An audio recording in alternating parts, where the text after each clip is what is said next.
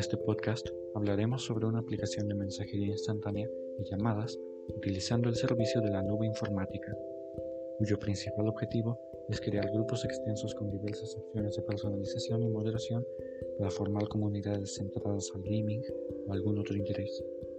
Su nombre es Discord. Fue lanzada por el CEO de esta aplicación llamado Jason Citron en mayo de 2015.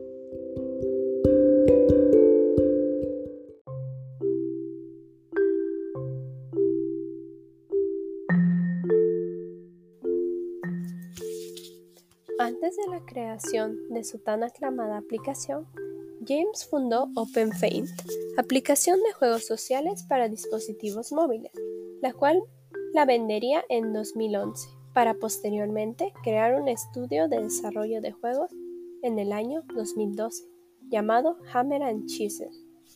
El producto de este estudio sería un juego para móvil con el nombre Fates Forever, el cual fracasaría por su baja popularidad. Mientras trabajó en el estudio de desarrollo de juegos, notó la dificultad que presentaban muchos jugadores para comunicarse. Por esto James decidió crear Discord, plataforma que a diferencia de Skype o TeamSpeak está planeada específicamente para el gaming y es un servicio de chat más seguro y amigable para usar con la tecnología de la actualidad.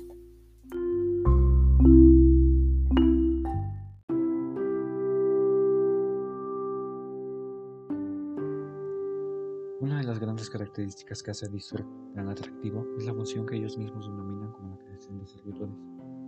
Los servidores son grupos creados por un usuario en los que se puede chatear de distintas maneras. Se pueden crear canales de texto o de voz. Estos canales de voz son como llamadas permanentes a las que se puede unir cualquier usuario en cualquier momento si es que tiene los permisos necesarios. También se pueden crear categorías, canales privados y mucho más.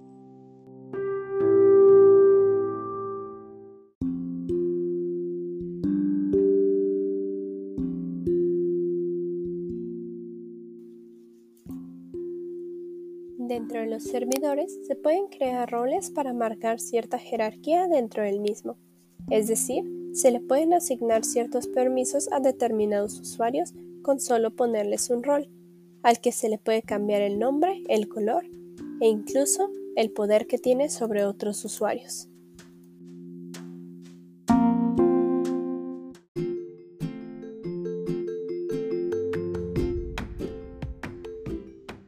Otra funcionalidad que hace de la plataforma de Discord tan flexible es la posibilidad de añadir bots. Los bots están programados con la API de Discord, posee un lenguaje de programación desarrollado por el mismo equipo de Discord que le permite a los usuarios programar sus propios bots con las características que ellos deseen.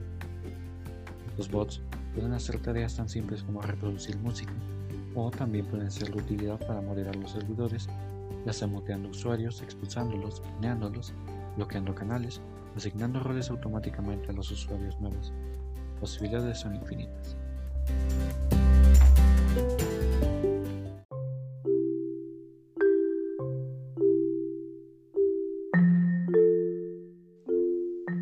La popularidad de Discord también se ha dado gracias a la facilidad de usar los chats de voz dentro del gaming, ya que este servicio es muy demandado entre la comunidad de videojugadores y estos necesitan una app que les permita usar chats de voz para comunicarse entre ellos o con su equipo. Pero Discord ha tomado otro rumbo en los últimos meses, pues ahora también ha sido utilizado para crear grupos de socialización en línea, grupos para estudio, educación, artistas, clubs privados.